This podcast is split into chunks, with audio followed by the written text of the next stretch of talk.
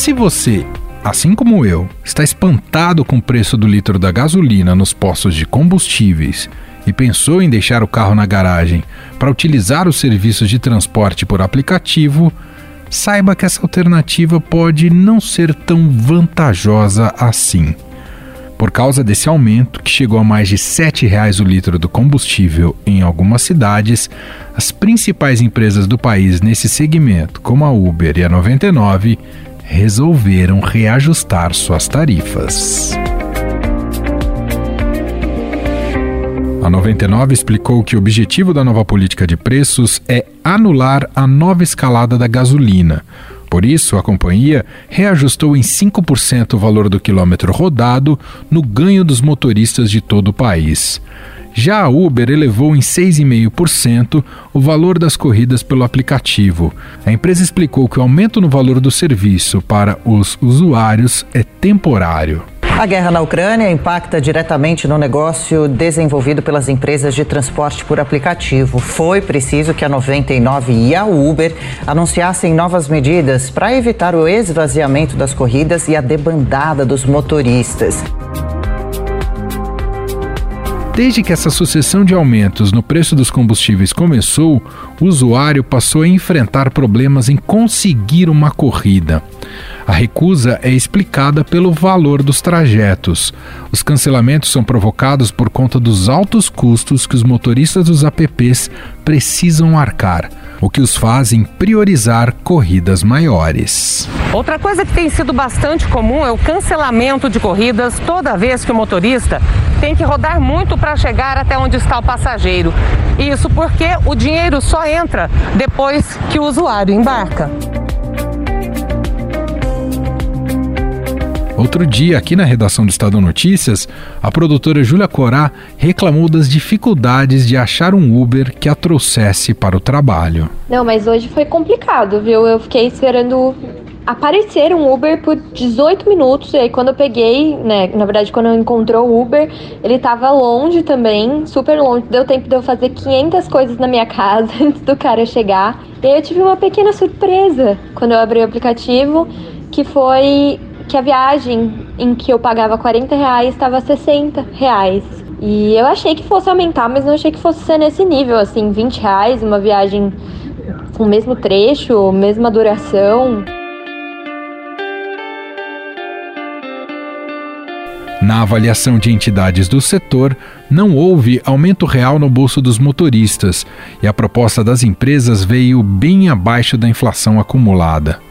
Quando esse serviço por aplicativo começou a ser oferecido, em meados de 2014, os motoristas dispunham de cerca de 15% do que arrecadavam no dia para abastecer seus veículos. Hoje precisam desembolsar 50% do que ganham só para manter o automóvel circulando. Se para a maioria das pessoas está difícil tirar o carro da garagem por causa do preço dos combustíveis, Imagina para quem trabalha por conta própria com transporte de passageiros. Muitos motoristas já pensam em desistir. Até por isso, passou-se a observar um movimento inverso daquele que acontecia quando esses aplicativos chegaram ao Brasil. Desde o ano passado, os táxis voltaram a ter protagonismo diante de toda essa situação. Segundo dados do app Vadtaxi, a demanda pelo meio de transporte cresceu 37% no ano passado. Mesmo com os aumentos nos preços dos combustíveis que afetam diretamente os motoristas, é tempo sim de comemorar o crescimento do número de corridas. Afinal, o táxi recuperou uma fatia do mercado de transportes nas cidades do Brasil. E a tendência é que fique mais caro e mais difícil conseguir carros por aplicativo. Na cidade de São Paulo, dos 120 mil motoristas de aplicativos, cerca de 30 mil ou 25% deixaram a atividade no ano passado. Para tentar minimizar o impacto da debandada dos seus colaboradores, a Uber divulgou um pacote de iniciativas voltadas aos parceiros da empresa no Brasil. A intenção do pacote é amenizar os custos adicionais ocasionados pelo novo aumento nos preços dos combustíveis. O valor total de investimentos com as medidas chega a 100 milhões de reais. Bom, e sobre essa dificuldade enfrentada pelos motoristas de aplicativos, vamos conversar com o Eduardo Lima, ele é presidente da Associação dos Motoristas de Aplicativos de São Paulo, a AMASP. Olá, Eduardo, tudo bem? Obrigado por ter aceito aqui o nosso convite. Tudo bem, Manuel. Muito obrigado aí por lembrar da gente aqui. Eduardo, queria captar inicialmente, então, é, justamente a sua avaliação dessa alta dos combustíveis, né, a alta do litro, especialmente aí da gasolina, e como isso tem impactado na vida dos motoristas de aplicativos e se uma primeira consequência é que muitos deles deixem de exercer o trabalho. Então, Emanuel, é, certamente, tá? Vai sim. Eu acredito fielmente que muitos motoristas vão deixar o trabalho por aplicativo se nada for feito e agora não fecha mais a conta, se torna inviável para o motorista com esse preço da gasolina, especialmente da gasolina, Eduardo? Não, não, não torna mais viável, porque nós já estamos trabalhando no limite, né, Emanuel? Já não é de hoje, né? Desde 2016 aí que eu trabalho nos aplicativos, que eu vou acompanhando aumentos e aumentos e aumentos de, de combustível. O que que acontece? Quando aumenta a gasolina, consequentemente, aumenta o óleo do motor, aumenta o óleo do câmbio, aumenta o pneu, né, que ambos são de derivados aí do petróleo. E todos esses insumos, o motorista necessita deles para poder operar. Né? Então, com mais este aumento aí, ano passado nós tivemos um aumento de 47%. Em janeiro deste ano a gente teve uma redução de 3,13% e agora vem aí 18,8% de aumento. Então, assim, o motorista ele já estava trabalhando estrangulado. O motorista ele aumentou a sua carga horária, começou a, a parar de, de né, oferecer ar condicionado para os passageiros no intuito de economizar a gasolina, começou a escolher corridas até que alavancou-se aí um desconforto generalizado entre os passageiros, porque não é todas as corridas que são rentáveis para os motoristas. O passageiro precisa entender que quando o motorista recebe a oferta de uma corrida, ele tem um trajeto de onde ele está até chegar no passageiro. E esse trajeto, quem arca com esse combustível, 100% é o motorista, porque esses valores eles não são embutidos nas corridas. Então assim, o motorista ele tem que levar tudo isso em consideração, porque senão chega no final do mês, ele não tem nem dinheiro para pagar as contas, né? O Eduardo, o Uber anunciou, o senhor deve ter acompanhado, anunciou e divulgou aí um reajuste de 6,5%. A 99 também acho que já tinha anunciado uma alta na cobrança.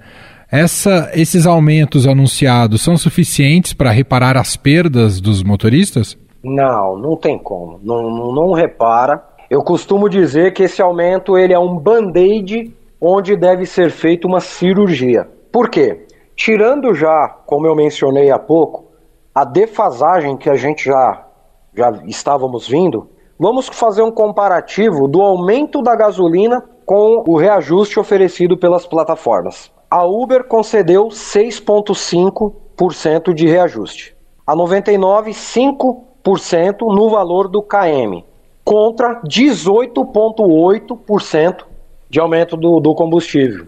Então o que, que acaba acontecendo? Só nesta daqui, só, só falando de semana passada para cá, nós já estamos numa defasagem aí de quase 12%. As plataformas elas falam que vão vir com promoções e incentivos. O motorista ele não pode depender de promoção e incentivo para poder custear o seu trabalho e operação, porque o investimento uma hora vai acabar. Nós somos em 90 mil motoristas. É, essas promoções funcionam da seguinte maneira para o motorista: motorista, se você concluir 50, 60, 100 corridas num determinado número de dias, você recebe 100 reais, 200 reais. O que, que acaba acontecendo? O motorista ali, para ter esses valores, ele vai lutar para concluir essas promoções, para ganhar essa promoção ou incentivo.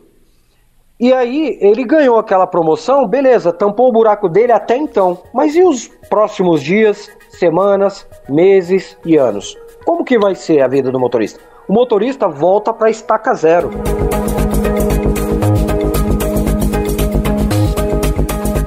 Eduardo, como é que é a interlocução da AMASP de vocês com as plataformas? Vocês são ouvidos por eles? Olha, as plataformas, a gente tem um diálogo direto. Né? Eu tenho pessoas dentro da Uber, dentro da 99, que quando eu solicito algum, alguma coisa, alguma coisa acontece, um caso, me aparece um caso com motorista, algo do tipo, eu tenho uma pessoa para mandar, para encaminhar esse processo.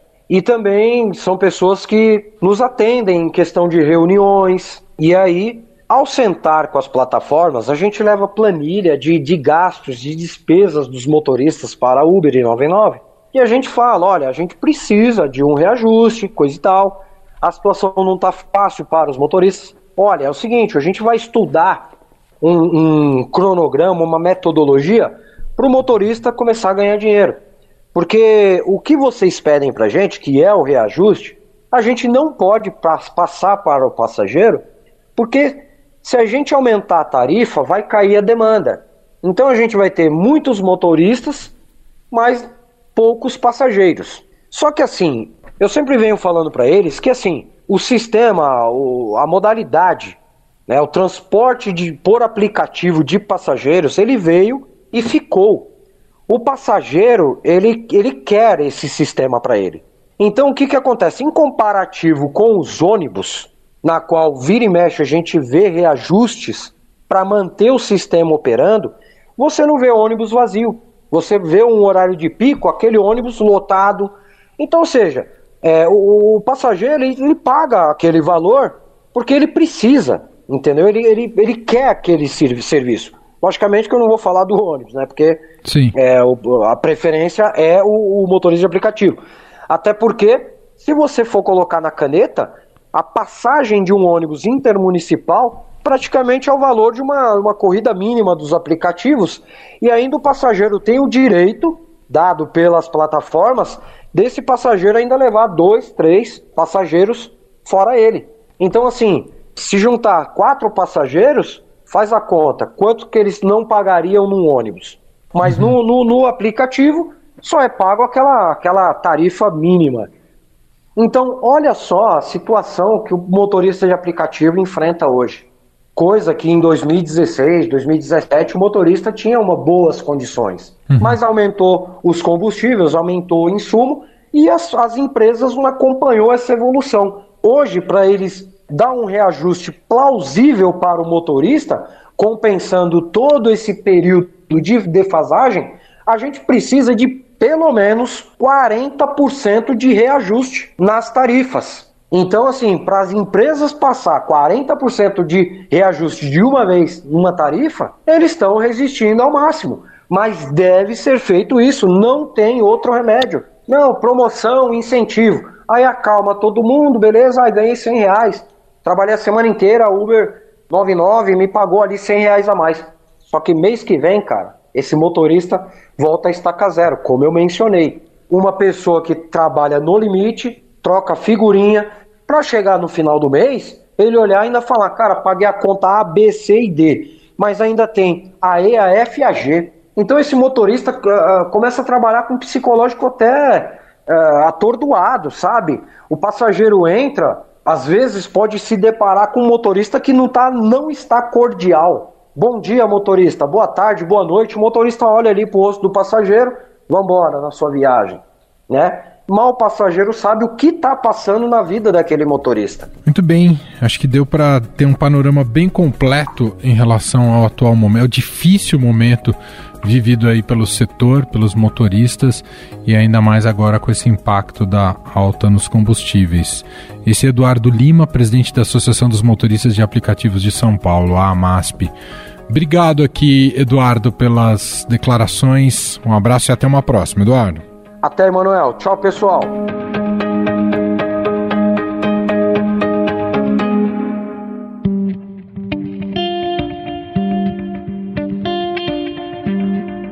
A Uber chegou ao Brasil em 2014 com atuação no Rio de Janeiro. A segunda cidade a receber o aplicativo foi São Paulo, seguida por Belo Horizonte. Atualmente, mais de 100 cidades brasileiras contam com serviços da empresa realizados por 500 mil motoristas parceiros. Mas o que parecia uma solução para quem não encontrava trabalho acabou se tornando um desafio para aqueles que ainda tentam manter suas corridas. E é sobre esse mercado de trabalho que vamos conversar agora com o economista Daniel Duque, pesquisador associado do IBRE FGV.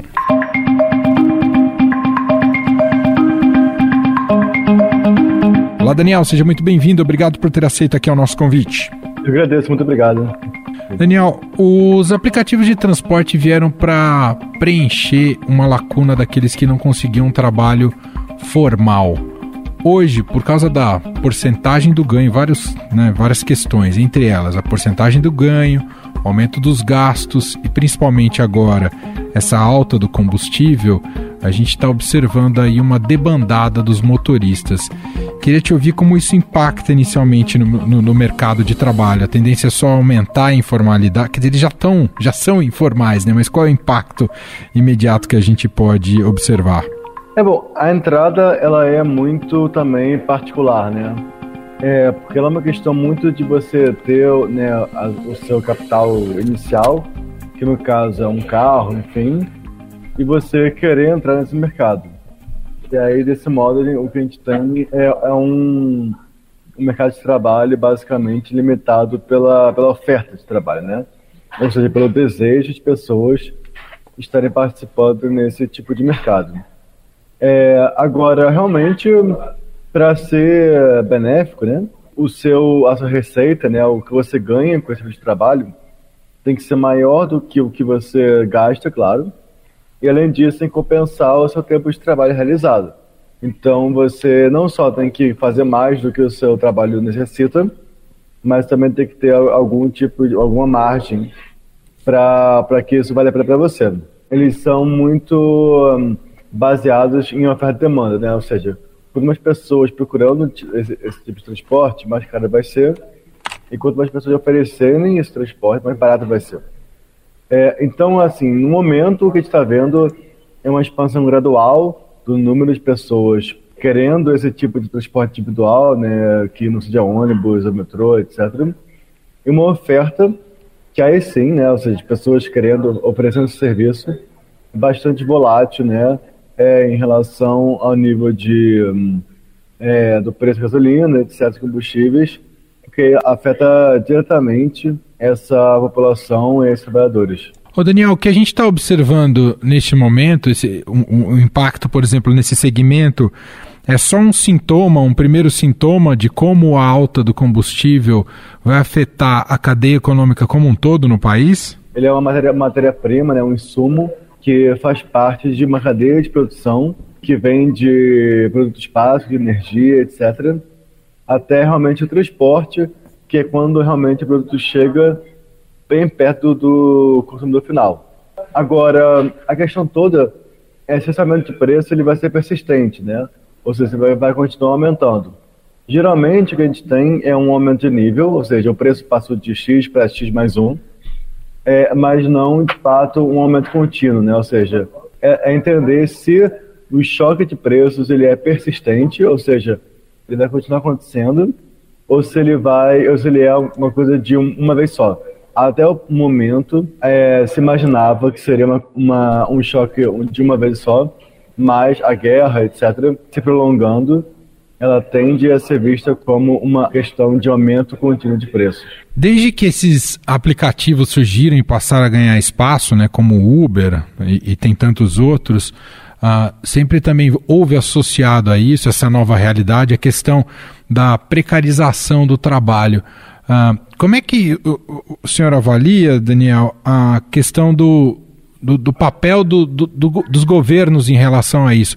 Eles foram omissos em relação a não ter um compromisso maior das empresas com o trabalhador ou faz parte desse, desse novo modelo econômico? É uma questão de transição. A gente tem um trabalho que. A gente tem uma, uma divisão né, do trabalho entre Estado, trabalhador e empregador, é, em que até recentemente, até uns 20 anos atrás, havia uma divisão muito clara entre empregador e, e empregado, e o governo basicamente cobrava impostos e oferecia serviços públicos, né? Mas agora a gente está tendo uma, uma questão em que empregados é, estão numa situação muito mais vulnerável de emprego, certo? e o, o, o governo não exatamente mostrou uma solução para esse problema. Não só no Brasil, mas no mundo inteiro. O que a gente tem são empregados com benefícios caso não, não consiga um emprego ou caso tenha uma situação de muita vulnerabilidade, mas não tem, digamos, um colchão público para momentos de volatilidade, sendo que o mercado de trabalho ele está cada vez mais volátil, ou seja, está cada vez mais incerto em relação a quantas pessoas vão receber, vão ganhar no final do mês, é, de modo que faria necessário, de fato, uma política pública mais relevante para esse tipo de, digamos, de seguro é, em relação a não só desemprego, mas também ao subemprego. A gente está às vésperas né, de um debate eleitoral muito relevante para o país, né, de pensar o futuro do país. O senhor entende, Daniel, que esse tema que estamos tratando aqui, do trabalho, é, ele será fundamental estar presente nesse debate e que, e nesse sentido, que tipo de, de, de promessa uh, os pré-candidatos ou os candidatos poderão, com que base eles poderão é, conversar com a sociedade em relação aos próximos quatro anos? Há condições de prometer é, uma, uma, reversão nesse quadro do trabalho que temos no Brasil, do, do alto nível de, de desemprego? Reverter o desemprego é muito difícil, né? E isso serve para Brasil, Estados Unidos, Europa, etc. A questão toda é, é, se você vai conseguir fazer com que um, o nível de desemprego, ou seja, o quanto é o desemprego, digamos, de equilíbrio, né? Ele seja mais baixo ou mais alto. Há algum espaço né, no Brasil para você mudar nesse sentido, mas claro que no Brasil também falta muito é, um colchão para casos de vulnerabilidade, mesmo empregado, né? Eu acho que essa é a principal questão que o Brasil ainda não enfrentou, que é como você consegue fazer com que um trabalhador empregado não tenha imprevisibilidade dos seus rendimentos no, no futuro próximo. Tem se usado muito esse termo de uberização do trabalho. Essa é uma realidade sem volta que não está só restrita ao segmento dos transportes, da, da, da mobilidade, Daniel? É, a uberização é, é uma tendência para todo tipo de setor. O transporte ele foi realmente o primeiro, no sentido de que hum, aconteceu de forma muito rápida e muito imprevisível e forte, mas a uberização no sentido de você tornar mais direta a relação entre o contratante do serviço e o realizador de serviço é de fato um tipo de, de relação que cada vez vai estar mais presente e que não é só na, no transporte acontece, né? A gente tem isso no, nos correios, né, nas encomendas, etc. E de fato essa tendência ela é para ficar e ela e ela transforma as relações de trabalho, principalmente de trabalhadores que antes eram empregados e agora são prestadores de serviços. Muito bem, nós ouvimos aqui o economista Daniel Duque, pesquisador associado do IBRE FGV. Muito obrigado pela participação aqui mais uma vez. Um abraço, Daniel. Abraço, eu agradeço.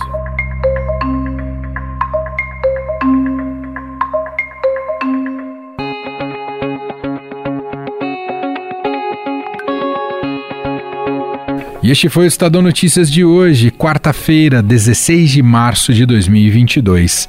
A apresentação foi minha, Emanuel Bonfim. Na produção, edição e roteiro, Gustavo Lopes, Jefferson Perleberg e Ana Paula Niederauer. A montagem é de Carlos Valério. Escreva pra gente no e-mail podcast@estadão.com.